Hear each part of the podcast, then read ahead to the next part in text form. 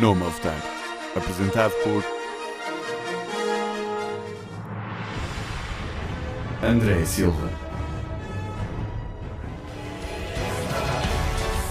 Tiago Garcia,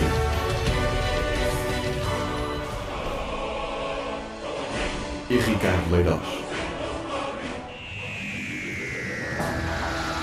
Na Engenharia.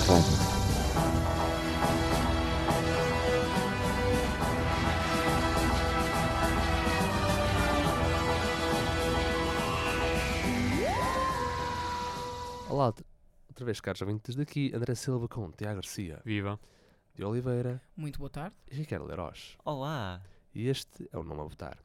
Ora, muito bem, para começarmos, na semana passada decorreu a Paris Games Week, ah, um convento ah, em Paris que vários anúncios de de videojogos foram divulgados e nós vamos, cada um de nós, a falar sobre um que lá foi apresentado. E para começar, eu gostaria eh, eh, de falar sobre um, um- jogo que a Soccer Punch, a produtora que fez eh, jogos como o Infamous, a, sé- a série Infamous e também a série de, de Sly Cooper, anunciaram um novo jogo, jogo chamado Ghost- Ghosts of Tsushima. A premissa do jogo é que passa-se durante o ano de 1274 e uh, o jogador controla um samurai que tem que defender a ilha de Tsushima contra a invasão do exército mongol e a partir daí uh, construir a, a sua reputação como The Ghost.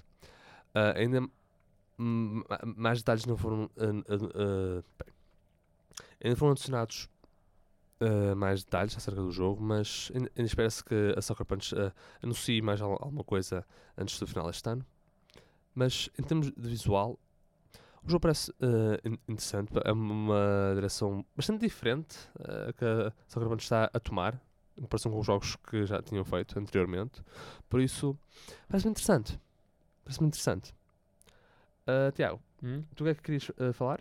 Guacamele 2. Guacamele 2. Ora, muito bem. O que é que uh, podemos esperar desta sequela? É assim, para já, tipo, dos trailers que foram apresentados na conferência da Sony, isto é o único que realmente tem gameplay para mostrar o que é que realmente pode acontecer no raio do jogo em vez de simplesmente cinemáticos. Eh, é assim, portanto, quanto parece, novamente, vamos- é uma sequela do Guacamele original, novo boss rush original para estar a fazer os teus skills de luta livre para derrotar novos inimigos e mais do que outra coisa, coisa qualquer, muitos, mas muitos, muitos mais polhos para andar a, a brincar. Porque sim, pronto, um, um, o power-up mais útil do jogo é transformar-te numa galinha.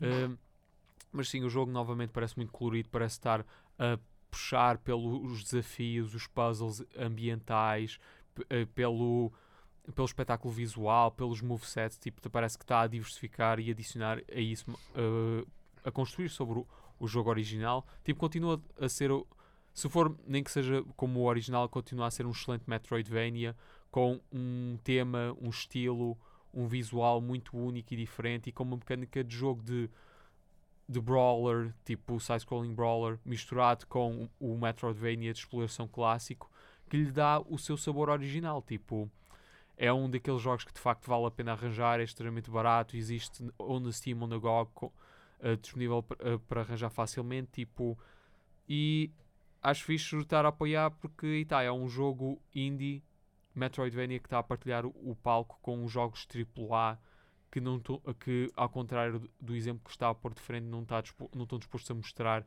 gameplay puro a sério. Tipo, em vez disso, recomenda só cinemáticos. Muito bem, muito bem.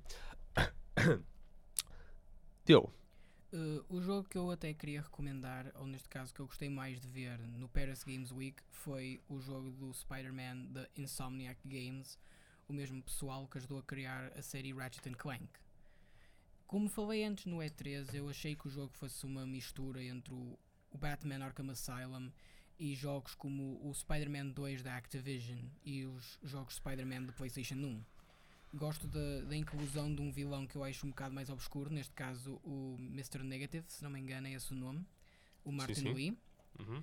o facto que incluem também o Miles Morales na história e eh, pessoalmente e também o Kingpin, outro vilão que eu acho que não tem muita representação nos videojogos. Eu, apesar de ter sido só um trailer cinemático para nos dar uma ideia da história, eu ainda tenho muitas ainda tenho expectativas bastante altas que este jogo vai ser um sucesso para a Insomniac. Muito bem, muito bem. Ah, Ricardo, e tu?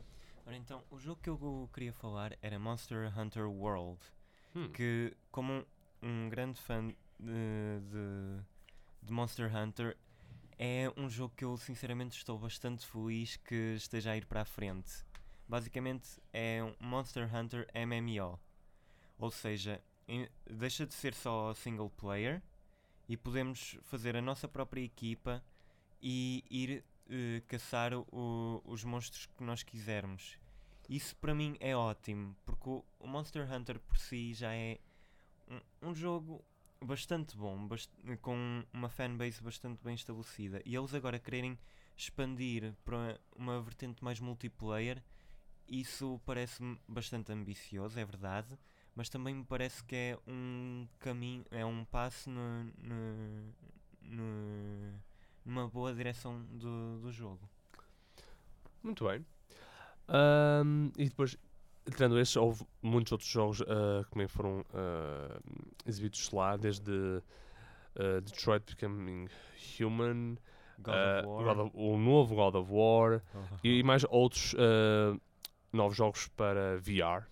Moss, Mas, sim, uh, uh, uh, Moss, uh, também uh, Erika, mu- muitos uh, jogos. E, uh, no, no geral, o que, é que acharam? Se mostrassem jogo em vez de cinemáticos, eu ficava contente. E... Shots fired. isso é pedir um bocadinho a mais por enquanto. Não, não, é Não, pedir não, a não, mais, não, não, não é não, pedir não a é, mais. não é, porque não, se me é. estão a vender um produto, eu quero saber o que é que é o produto e não uma ideia hipotética do que é que poderia ser. É, é que basicamente o, o- a Paris uh, Games Game- Week. Games Week acabou por ser um pouco como a E3. Que é, aquilo não é para mostrar aos jogadores o que é que está a ser feito, é para mostrar aos investidores o que está a ser feito com o dinheiro deles. Hum, é meio diferente. É assim, não há nenhum jogo lá demonstrou o que quer que seja, com talvez a exceção dos indies, e está em específico o Guacamele. Quer dizer, tipo, eu não posso estar a ficar muito excitado com qualquer um dos vossos jogos porque o Tsushima é basicamente um story trailer. Em que basicamente diz: Olha, isto seria um filme engraçado. Para o Spider-Man, é o problema que está a seguir o precedente de outros jogos que tentam misturar Arkham com eh, web swing que, não, que é restrito e não tem movimento ou liberdade. E o, o problema do Monster Hunter é tipo: Monster Hunter já é grindy como caraças, então a fazê-lo no open world vai ser um absoluto buraco negro de repetição. Eita, eu, eu para mim acho que os destaques são mesmo os indies, tipo, Um, só porque para, mostram o jogo. uh, desculpa interromper, só para. É assim, dizes que é muito grindy. É. A questão é que o Warframe é um jogo extremamente grindy e atualmente está no top 3 dos jogos mais jogados na Steam. E, e tá bom, há muita, eh, há muita coisa muito jogada. O World of Warcraft também é muito jogado, mas também faz a mesma coisa constantemente. Não sei, tipo, ouve, também depende dos meus gostos. Eu não, não consigo aturar um jogo que me gaste 30 horas a fazer a mesma coisa só por um incremento numérico insignificante. O que faz um jogo de interessante é o facto de estás a, submergir no mundo e a ter um payoff e uma progressão que não consegues ter em qualquer outro meio de arte ou cultura. Tipo, e o facto que estamos a, a- que há jogos que é ba- basicamente a rodar, a rodar, a rodar, a fazer uma coisa. É o problema que existem com a maioria dos jogos open world. Tipo, é o problema que a Activision tem. Tipo, vais para o cimo de uma torre, de repente tens 20 ou 30 missões para fazer que são variações das 5 mesmas templates e coisas. É-me difícil estar a, a- a estar otimista com muitos destes jogos porque já estamos nesta dança há quase 15 anos. Tipo, mostram-nos um jogo, tem a sua piada, vamos a jogar, é, um, é desapontante. E pronto, e temos, nós temos que dar nós temos que dar atenção e dar valor a, a quem está disposto a mostrar jogo, mostrar do que é que fala. E Guacamele, é enfim, nunca sabes, se calhar vou pegar no jogo e é uma, uma valentreta, tipo. Mas ao menos está a mostrar, tipo, o jogo mesmo, tipo. Eu, eu não posso. Eu seria. Ao menos eu posso fazer uma melhor apreciação do que é que vai ser do que os restantes. Tá. Vamos ter que ver. Depois, os jogos, todos os jogos que foram anunciados na Paris Games Week eh, forem uh, lançados para o mercado. Mas agora, uh, transitando uh, deste tópico para o próximo. uh, bem, infelizmente, uma outra pro- produtora, acho que, é, acho que é mesmo uma produtora, É uma dev, sim. Sa- Obrigado. Foi encerrada. E esta foi a Visual Games. Ahm, para quem não, não conhece, a Visual Games foi responsável por produzir até alguns jogos bastante bons, nomeadamente ah, Dante's Inferno e também ahm, a série. Bom, Bom, não é mau. Vamos- Aceitável. Dante's Inferno Adiante. não- não Adiante. vamos falar de coisas boas. Adiante. Estava a dizer, antes de interromper-me, era Dante's Inferno e a série Dead Space. Claro, mas estou a falar do terceiro, do terceiro Dead Space não. Mas essa a companhia Visual Games foi ah, encerrada pela EA. Uhum. E foi descoberto que eles, a Visual, estava ah, responsável por fazer um novo jogo Star Wars. Que, segundo os relatos, iria ter uma vibe ah, ao estilo de jogos como The Uncharted. Por isso, epá, é um bocado mau. A questão é que já, eh, já aconteceu muitas vezes, não só com a EA, mas com outras companhias. que Como a quando eles- Westwood, a Bullfrog, a Pandemic. Tipo, a Exato. lista, a lista é uma kill list para eh, dar, eh, dar cheliques a qualquer pessoa que esteja interessada a trabalhar para a EA. Eles adicionam eh, estúdios, só que depois, eh, ao fim de algum tempo, esses estúdios são encerrados. A, a EA é, é um estúdio que é. É uma publicadora. Yeah, para, para todos os efeitos. Não, o problema da, da EA especificamente é que tem demonstrado repetidamente a sua incapacidade de conseguir eh, curar ou, ou incentivar ou então manter a longo termo franquias de nicho. Porque o problema especificamente para a Visual é que a Visual, o que lhes pôs o nome do mapa, antigamente era aquilo que era EA Redwood, eventualmente com o sucesso Pois, do seu, do seu grande jogo Dead Space, conseguiu reestruturar-se na, na Visual Studios para ter mais independência e agência no seu processo de development. Exato. E aí tá, o que a EA quando a EA viu o sucesso de Dead Space, o que em vez de pensar, ah, nós temos agora aqui uma franquia sólida para entusiastas de jogos de terror, que em si é um público pequeno, mas, um, mas apesar de ser pequeno, é um público uh, viável, sólido e que está disposto a sustentar a longo termo se tiveres a dar produtos de qualidade. Mas o que viu simplesmente foi o, novo, o próximo novo uh, Battlefront, an- antes que o Battlefront tivesse aparecido, porque o que eles querem é de ver aquele sucesso que uh, faça dinheiro às mãos cheias ano após ano após anos. Tipo, basicamente ter um, um novo FIFA cada vez que tem um novo jogo que é, que seja capaz de fazer 500 milhões de dólares uh, todos os anos. E depois ficar a partir daí de ganhar aquilo que é a maioria do lucro monetário no mercado de videojogos. Tipo, isso é que é o, o esquema da EA. Tipo, para mim isso não me admira nada. Pronto, tipo, se fosse o facto de ser visual especificamente é-me lamentável, mas quer dizer, tipo, eu, eu já estive nesta dança depo- depois de terem fechado a Westwood, depois de estarem a, a meter-se com o Command and Conquer 4. Que tipo, tentaram uh, tornar uma fórmula que sempre foi clássico RTS, mas depois adaptá-la para o Dawn of War 2, que não tinha absolutamente nada a ver com o legado de Command and Conquer. Mas pronto, tipo, a história repete-se, repete-se várias vezes, especialmente com a EA. E um estúdio que, demonstra, que foi influente em criar uma das grandes franquias que definiu a anterior geração de consolas eh, para toda a gente. Tipo, eu ainda me lembro, eu lembro da altura quando Dead Space apareceu pela primeira vez. Tipo, realmente fez um splash enorme. Tipo, eu tinha um amigo meu que adorava Dead Space, tipo, ele, tinha- ele arranjava a banda desenhada, arranjava os jogos todos, estava a pregá-lo e toda a gente jogava. Tipo, eram daqueles jogos que toda a gente acordava, era um stand-out da livraria de jogos dessa geração de consolas. Bem E- verdade. E, a- e o que a EA fez, tipo, em vez de pensar, tipo, "Oh, vamos manter a integridade desta franquia, não, o que- o que quis fazer dela o próximo grande franquia de jogos de ação.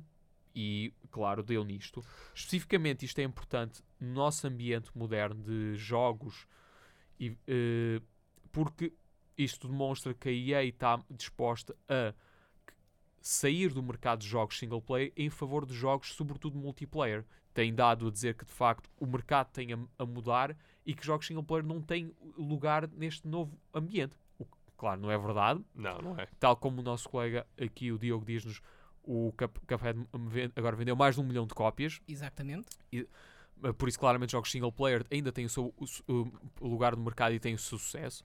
Agora, o problema é que não fazem o tipo de dinheiro que a EA quer. E o tipo de dinheiro que a EA quer é o tipo de dinheiro que faz uma multico- multinacional corporativa que eh, negocia em agricultura. Ou seja, tipo, all the money in the world. E o problema no jogo Star Wars é o facto que existe um sonho dentro da comunidade Star Wars. Isso é um jogo single player tipo Uncharted. Já vimos isso com Star Wars 1313, Uhum. que tentou ser reestruturado num jogo Boba Fett e que agora ia ser feito neste novo jogo da Visual. Todas essas três instâncias foi cancelado, vez após vez após vez, porque jogos Star Wars têm demonstrado nos últimos anos que o tipo de sucesso que querem é o sucesso de Battlefront, em que não existe substância, mas sim um loop interminável da mesma coisa constantemente e para te vender loot boxes, microtransações e que toda a gente compra sem pensar duas vezes. É esse o tipo de, de jogo que a EA quer. E a EA tem o monopólio e direito de exclusividade sobre a licença Star Wars. Por isso nós não, nada podemos fazer com isto e vamos ter que estar a gramar com o facto que a EA acha uma coisa e como tal Star Wars vai conformar a isso durante a próxima década. É, isso é que é o problema aqui inerente. Tipo, aí tá, é mais um jogo, mais um jogo, não, perdão, mais um dev que a EA matou, o que é sempre mau, mas também é o facto que é à base de uma concepção do mercado de videojogos errónea que está a constrangir, a limitar e a matar o potencial criativo da franquia do qual tem exclusividade. Porque uma das razões pelo qual eles citam que o jogo não funcionaria é que não tem Jedi, não tem a força, não tem os elementos mais marketable, como quem diz, da franquia Star Wars. Porque o jogo em si era suposto ser algo tipo mais exato, a Star Wars 1313, que é tipo, é o pessoal mais grimy, mais gritty, mais realista, tipo, ou seja, os smugglers, os mercenários, os bounty hunters, é esse pessoal que o jogo ia lidar. E tem a sua piada, tipo, aí está, os Uncharted demonstraram que tipo, tem muito essa piada eh, quando tens os grandes set pieces, especialmente com o, o paint coat de Star Wars sobre eles, que tem iria tornar o jogo de facto muito excitante, uma história sólida no, no- desse género em Star Wars, mas não é o caso, não vai ser isso o que o futuro nos reserva para a franquia, não é isso que o futuro nos reserva em termos de jogos da EA, e a Visual é uma fatalidade dessa filosofia. Então, seja quanto isso. Infelizmente. Infelizmente. Ah, quem, ama- ah, tinha mais alguma coisa, ah, Diogo e Ricardo? Não, eu acho que, que realmente já foi tudo dito relativamente à Visceral. Concordo. E eu próprio não teria dito melhor. Muito bem, muito bem. Ahm, agora, por, por acaso, agora estamos a, a falar sobre este jogo Star Wars que a Visual teve a trabalhar. O nosso, o nosso próximo tópico ta- também está relacionado com Star Wars, mas é de maneira diferente. Ah, recentemente ah, houve um, um, ah, uma polémica ao torno da exibição do, do novo filme de Star Wars The Last Jedi, que vai- ser exibido já neste Natal. Eh, Não, é 14 de dezembro, se não me engano. E sabem o que é que é também a 14 de dezembro? O quê? O quê? Tentem adivinhar, gente, tentem adivinhar. Tem- Tens de ser mais específico. O que é que vai acontecer a meio de dezembro aqui no Porto, Comic Ah, Con. mesmo ao Comic lado do. Mar Shopping? Comic Con. Não tenham dúvidas, prima, que quando chegar à altura vai haver um raio de um êxodo do, do, do, da Expo Nor para a sessão das 9 no IMAX, ali no Norte Shopping, está Mar imediatamente ao Shopping, lado. Mar Mar Shopping. É o que eu disse, do Mar Shopping. Não, disseste Norte Shopping primeiro. Não, disse Mar. Tenho certeza. Mário, não- olha, mas sabem o que mais? Pronto. Não interessa, temos que stay on track. Pronto, eh, Mas é assim, o que o que aconteceu foi, foi o seguinte, que ahm, a Disney ah, recentemente impôs umas no- ah, regras para a exibição do filme ah, de Star Wars The Last Jedi, nomeadamente eles, ah, quem fosse exibir o, o filme, eles iriam eh, exigir um, era que 65% sim, das eles revenue exigem um corte de, de- do lucro de bilheteira de 65%. E se os cinemas eh, em si eh, eh, não conseguissem cumprir os termos que, que a Disney im- impôs, passava de 65% para 70%. Sim, os termos aqui em questão são que eles têm que exibir obrigatoriamente o filme na sua maior sala de cinema durante quatro semanas seguidas, independentemente da audiência que verá para ver os filmes.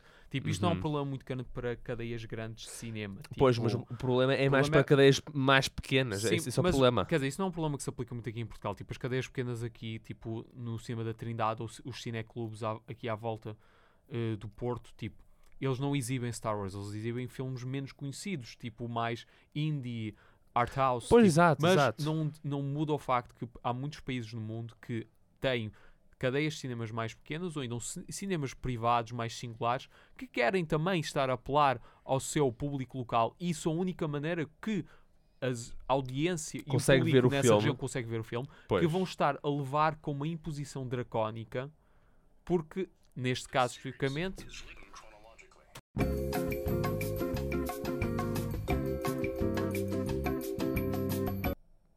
Uh, pedimos desculpa por este pequeno problema técnico, mas vamos agora retomar onde nós estávamos. Uh, Tiago, estavas a, a- então a falar acerca de que estas imposições de facto não afetam uh, cadeias grandes de cinema, mas uh, para cadeias mais pequenas. isto, de facto, isto é uma, uma tarefa, como tu disseste, uma tarefa herculeana, quase. Não, é, aí está, tipo, a Disney sabe que tem nas suas mãos aquilo que vai ser o mais lucrativo filme, especialmente na América, do ano. O Star Wars atualmente é o filme que mais dinheiro fez na América domesticamente de toda a história. Este próximo muito provavelmente vai ser a mesma coisa, especialmente que existe um certo elevar do lucro com sequelas quando são bem recebidas. Hum. Aí está, eles têm todo o poder do mundo e estão a exercê-lo desta forma. Mas ok, uh, agora a minha questão, uh, e isto agora é dirigida para vocês todos, é porque é que acham que só agora é que eles, uh, eles decidiram uh, pôr estas imposições? Uh, Precisamente porque, tal como, como foi dito, porque eles têm noção, têm perfeita noção, que têm nas mãos uma mina de ouro. E eles querem espremer o máximo de dinheiro que conseguirem disso. A questão é que isso só mostra que, que estão a perder um pouco a noção de, de como as coisas funcionam. Hum, Até porque já houve países, e eu não estou a falar só de cadeias, houve países inteiros que se comprometeram a boicotar hum, o filme de, de Star Wars devido a- às, exi- às Eh, exigências da da Disney. hum. Uh, Diogo, e tu? A minha opinião é que isto pode ser um desastre. Enquanto que o filme vai ser uma mina de ouro, sim, como tanto o Tiago e o Ricardo disseram, eu acho que isto é um passo em falso da Disney bas- bastante grande. Principalmente porque se estão a cortar as cadeias enormes, não há problema. Agora as cadeias mais pequenas é que vão sofrer ainda mais, porque não conseguem ter o espaço, acho eu, nem capacidade para aguentar assim tantas pessoas logo no, no dia de estreia. Hum. Uh, Não é um passo em falso porque eles vão ganhar na mesma. Sim, ganham na Yeah. mesma. A única mas- maneira que, a Disney vai aprender a não fazer isto é se de repente o, o Star Wars episódio 8 fizer só 10 milhões Oito. em opening weekend. Ou, ou nove, que não é o talvez. que vai acontecer. Uh, aí tá, tipo, eles sabem que podem fazer isso e sabem que podem safar-se com isto. Tipo, é tão simples uh, quanto isso. É o, o que é que se pode dizer? Tipo, eu acho, eu acho muito bem que o façam. Tipo, aumentem, façam 80%, 90% até se for necessário. Eu quero mesmo que Star Wars seja sinónimo de elitismo e ganância corporativa. Eu quero que caia assim, assim tão baixo para as pessoas começarem a aprender que talvez te- têm que estar a deixar a sua nostalgia cegá-las e estar a, punir quem aproveita o nosso, a nossa infância, os nossos gostos e a nossa bondade para, eh, para apoiar o processo criativo e mostrá-los que nós só apoiamos aquilo que de facto é algo de enriquecedor e culturalmente relevante não Exatamente. um exercício em ganância cultural. Eu estou quase tentado em não ir eu próprio, mas pronto, enfim, nós estamos numa posição que nós temos que ver para discutir a coisa. Verdade. Tipo, mas e tá, eu já não vou ver, eu já não vou ver o filme Han Solo porque eh, eu não, não vou estar a levar outra vez com um repeat eh, e um filme medíocre. Eu não quero estar a estar desgosto com há muito mais filme que merece a minha atenção. Eh, mas quer dizer, quando chegar o episódio 9, tipo, eu vou estar a fazer uma decisão muito séria. É lamentável, é extremamente lamentável, mas é, é o mundo que vivemos e se de facto nós queremos ver que isto deixe de existir, vamos, quando vai chegar uma altura que vamos ter que fazer uma decisão muito séria acerca do futuro da franquia Star Wars. E vamos ter que estar a considerar seriamente abandonar a franquia e apoiar outra coisa. Ok. Eh, Assim, no que toca a, a meu ver acerca disto, é, primeiro eu acho que a Disney faz isto porque, sinceramente, pode. Eles já têm andado a, a querer lucrar com tudo e mais al- alguma, alguma coisa. Desde a- as, séries que andaram, ah, que, que têm controle, até aos filmes. E, para ser sincero, eh, tudo bem, eles conseguem tá- safar-se disto e, e vão chegar no final ter lucrar imenso. Mas vai chegar um ponto em que chega. Mas isso não interessa. Até Chega. lá, até lá a Disney já fez todo o dinheiro que já podia fazer e a partir daí já vai encontrar outra coisa para tirar o dinheiro todo que precisará. Disney, então com, Disney comprar a DC. Sei Que lá, medo. Tipo, eu acho que a Warner Bros. nunca, a Warner Bros. nunca, Não, nunca o vai deixar. não. A A Warner Bros. não. nunca o vai deixar porque isso Não, é uma eu, daquelas eu sei, eu sei. É uma das suas franquias caseiras do qual tem ac- a- controle e acesso há quase meio século, se agora não me falha a memória. Acho, tipo, que, é- acho que é, é meio século, tipo, e tá, porque ah, os personagens da DC aparecem com os Looney Tunes há muito, muito, muito tempo. Tipo, Uhum. não, nunca o vou fazer. Muito provavelmente se eu tivesse que adivinhar, vão ver se sacam de uma franquia de videojogos, talvez uma das grandes como League of Legends ou algo do género, se conseguirem e tentar eh, sugar tudo o que podem disso. Tendo em conta que o Tipo League of. Legends recentemente andou a fazer uma data de, de hum, reworks em algumas eh, art pieces, Acho que fazem eles muito bem. em algumas splash arts, tipo a Goth Annie, que sinceramente era assustadora, agora é, parece só uma, uma lolita gótica. Ou então o, o Graves, que antes tinha um- o, o raio de um charuto na boca, todo contente, eles removeram isso. Eu só acho bem porque, e eu espero que mal posso esperar até que a Miss Fortune finalmente se vista de uma forma decente. Oh well. Va- Vai, yeah, tipo, claramente existe um intuito artístico muito específico na- no design dela e o default eh, costume dela. Porque de facto o seu skin de Captain Fortune não é mil vezes melhor porque demonstra muito mais a personagem e a história dela no bio que está na, na folha dela. Adiante, adiante. Nós ah, agora ah, vamos transitar para um, um outro tópico. Oh, Já que estamos a falar de League of Legends tudo o que mais, vamos passar para a BlizzCon, que Oh, yes. começou. Que, aliás, que, aliás, ainda está a decorrer. Por Enquanto isso, nós estamos a gravar isto. enquanto nós estamos a gravar isto. E. Bem, acho mais vale falarmos mesmo no, no essencial. Ah, a BlizzCon ah, ocorre sempre todos os anos e ah, que é feito pela, pela companhia a, a Blizzard, responsável por jogos como StarCraft, World, World of Warcraft, ah, Heroes of the Storm, Hearthstone e, claro, Overwatch. todos os quais receberam Ahá. updates e coisas novas eh, nesta BlizzCon. Pelo menos anunciaram Uh, tal. Vamos anunciar, exatamente. Desde uh, no- novos mapas, novos personagens e muitas ou- outras coisas. Por isso, acho que uh, vamos começar uh, por falar, talvez, da, da nova personagem que eles uh, anunciaram para Overwatch, uh, Moira. a Mora. Uhum. Parece ser uma, uma healer de É- suporte, Uma ela healer é uma- DPS. só é que dá dano, Suporte, bastante dano. é a nova suporte do, do jogo. E sinceramente a mim parece uma mistura de, do Zenyatta com, a- com o hacking da sombra. Ela literalmente suga. O que a mim me parece é que ela vai ser um healer que suga a vida dos adversários para depois a, a dar ao- aos, eh, aos aliados. Ou seja, ela vai ser meia healer, meia eh, DPS. Eu acho fixe porque agora acho que consegues criar um, eh, uma equipa mais balançada temática de Talon. Se Eh, pensares bem no assunto. Pois, Verdade. porque ela tecnicamente é uma agenda da Talon. E Exato. é irlandesa. Tipo, ai. Com aquele cabelo ruivo só podia ser, caralho. cabelo ruivo e pálido, eu imagino Ai. onde é que varado. País de Ai, Gales, que- talvez. Estereótipos. redhead, e assim? Estereótipos. Estereótipos. Mas ela não tem um sotaque apesar Ela tipo, tem isso um é que é fixe. sotaque muito ligeiro, mas não. Não é estereotipado, isso é o que eu curto. Tipo, então, eu, eu por acaso acho piada à personagem, tipo, porque eu acho que personagens como, como ela que tipo, levam a ética e a moralidade de- do- da pesquisa e o avanço científico de- estão demasiado longe, tipo, e são personagens que me interessam. Tipo, aí tá, é mais uma personagem para o estábulo do Overwatch, isso é sempre fixe. Eles chamam, a- ultimamente acho que tem demonstrado que cada personagem nova é algo de interessante e diferente e que vale a pena prestar atenção. E, eh, enfim, tipo, eu mal posso esperar que apareça mais para sabermos acerca da personagem. E- Verdade.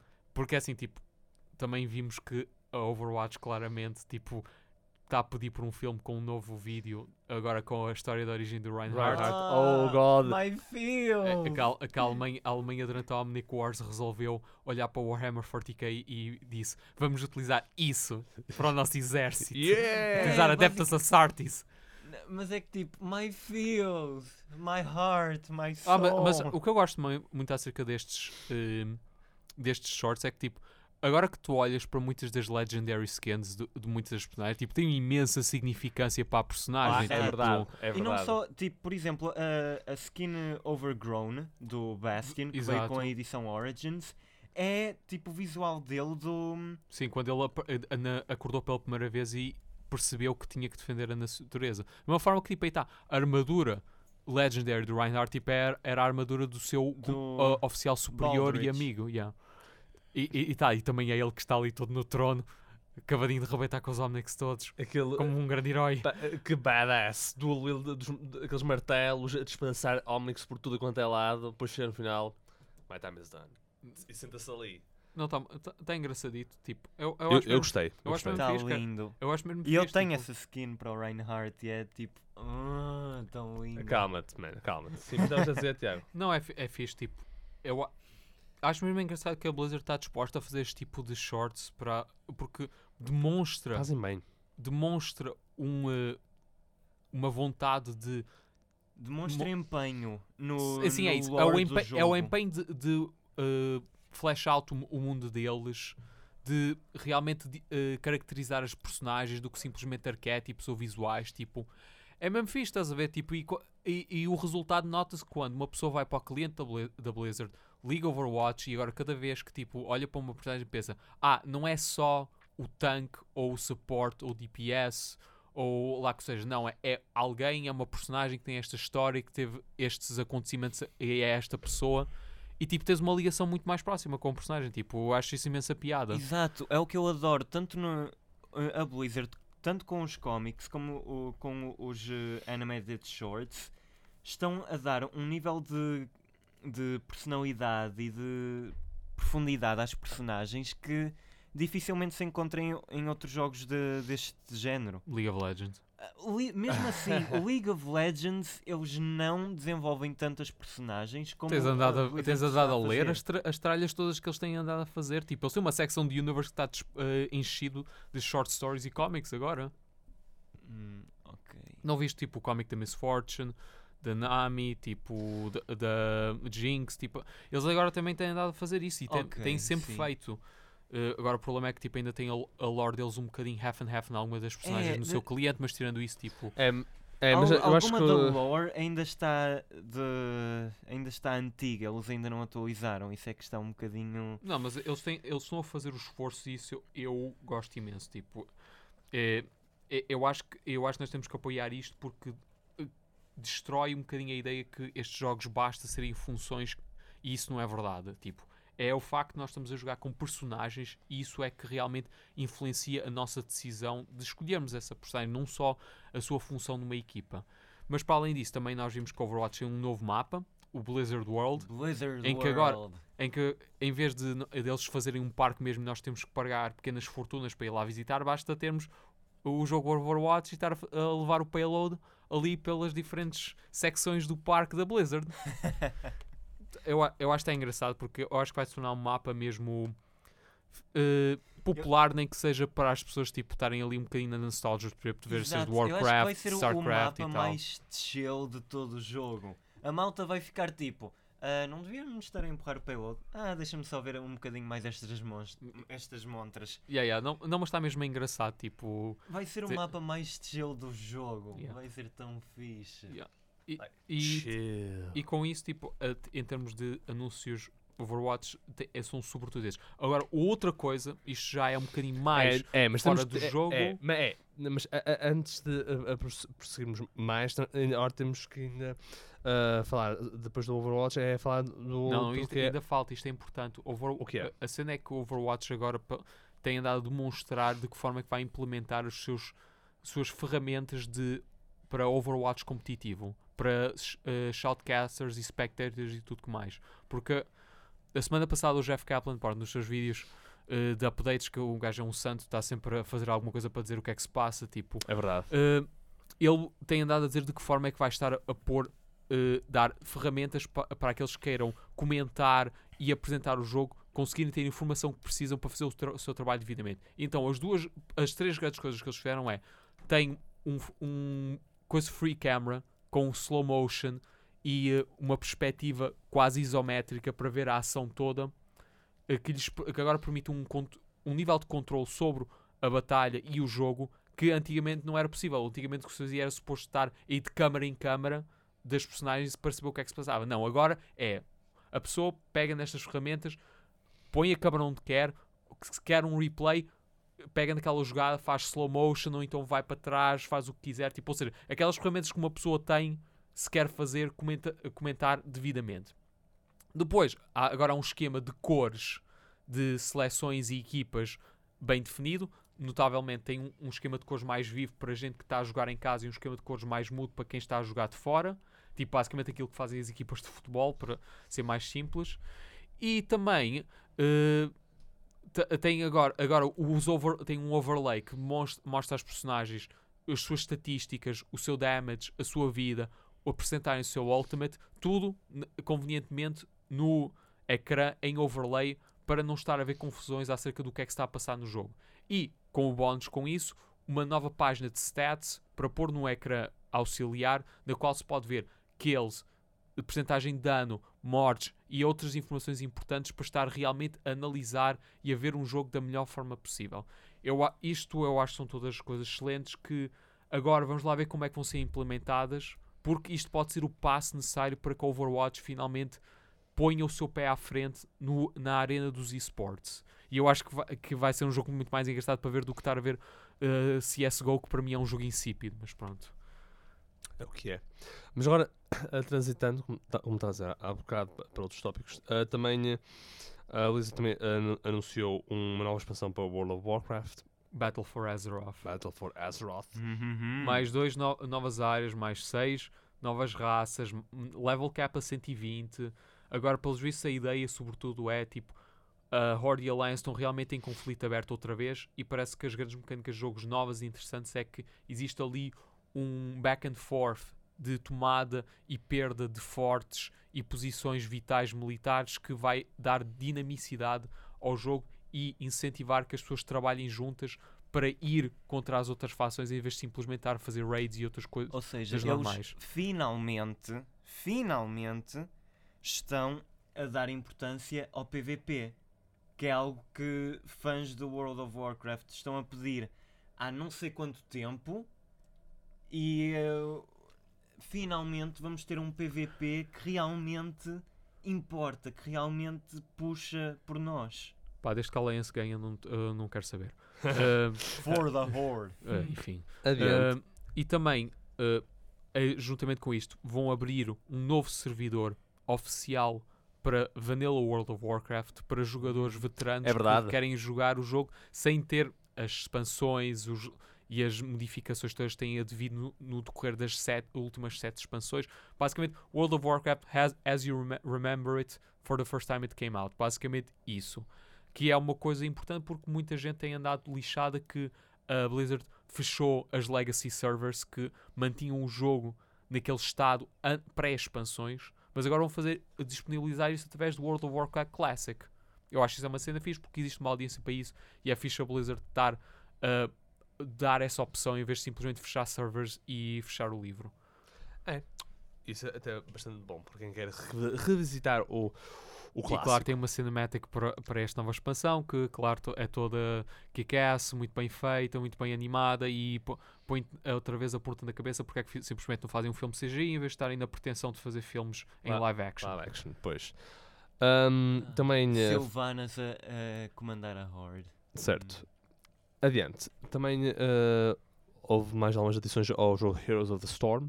Dois novos heróis. Yep. Temos o Hanzo e eh, lá a personagem do, do WoW que se transforma num dragão cujo nome está-me a escapar. Tipo, Uh, qual delas? A, a vermelha. Alex Straza? Exato, é isso mesmo. Oh, Queen of Dragons. Yeah, são esses dois. É por isso que, que é o Nexus of Dragons. que É Exatamente. o nome do trailer e tudo. Oh. Pronto, o Ah, Hansel está a ter algum amorzinho. Está a perceber Calma, Ricardo. Keep it in your pants. Ah, assim. I can't, not when Alex Straza is involved. Ricardo, você para. As duas personagens parecem ser tipo mais medium range, tipo at- fazem ataques de, de longo alcance, sobretudo. Tipo, eu não jogo Heroes of Storm, mas pronto, é, é o, o que anunciaram a esse propósito. São as duas novas adições ao roster Heroes of the Storm. Ok. Ah, e, bem, antes de terminarmos, de terminarmos queríamos ah, até dar aqui um shout-out à The Studio, que eles agora vão a lançar um, um segundo volume ah, chamado Si- Si- Silêncio. é? Silêncio, sim. Silêncio no Festival da, da, da BD da Ama- Amadora. Na primeiro- qual também está a decorrer uma exposição de obras selecionadas e originais do Jack Kirby para celebrar o, ce- o centenário do seu nascimento. É, e basicamente, ah, tal como o, o volume anterior, Cidades, ah, Silêncio ah, é uma compilação de várias histórias de vários ar- artistas portugueses que isso é um bocado para ah, demonstrar o, talento deles, ah, tudo nu- num só livro. No entanto, ah, tal como ah, está referido, ao contrário da, da cida- de, de Cidades, que era num setting mais urbano, este envolve um, um setting mais de fantasioso. e é um livro que merece a, a- pena ah, dar, dar uma olhadela. Tá, é assim, eu não- ainda não vi uma cópia na FNAC, mas para quem está aqui no Porto, o Mundo Fantasma disponibiliza as obras da, da Lisbon Studio juntamente com vários outros álbuns e revistas de banda desenhada de vários criadores portugueses, tipo... eh, eu, eu acho que é uma, uma obra que vale a pena arranjar, nem que seja pelo facto que, de facto, é mais uma obra no que diz respeito à vaga, ao movimento de criadores de banda desenhada portuguesa a tentarem eh, agruparem-se em obras conjuntas e coletivas. Vale a pena apoiar, vale a pena ler, vale a pena arranjar. É. E para quem está aqui no Porto, tipo o Mundo Fantasma, bem quem está eh, em baixo, acho que aqui em, em princípio geralmente tem essas obras, mas também o, o- se querem ver, mesmo saber sem, com certeza absoluta, tipo vão ao site deles, procurem da Lisbon Studios no Google e em princípio aparecerá essa informação toda. E prontos, ah, por hoje é tudo. Não se esqueçam ah, de que podem ouvir o resto dos nossos episódios no, no site Engenharia Rádio. Também para estarem a par ah, das, das nossas publicações, façam um gos- gosto e sigam a nossa página do Facebook para estarem a, par das nossas entrevistas e tudo que mais. Bem, e por hoje é tudo. Por isso, até a próxima. Daqui André Silva com Tiago Garcia, Viva! de Oliveira. Uma continuação de uma boa tarde e o meu Spidey Sense está a disparar. e Ricardo Leiroz. Até à próxima!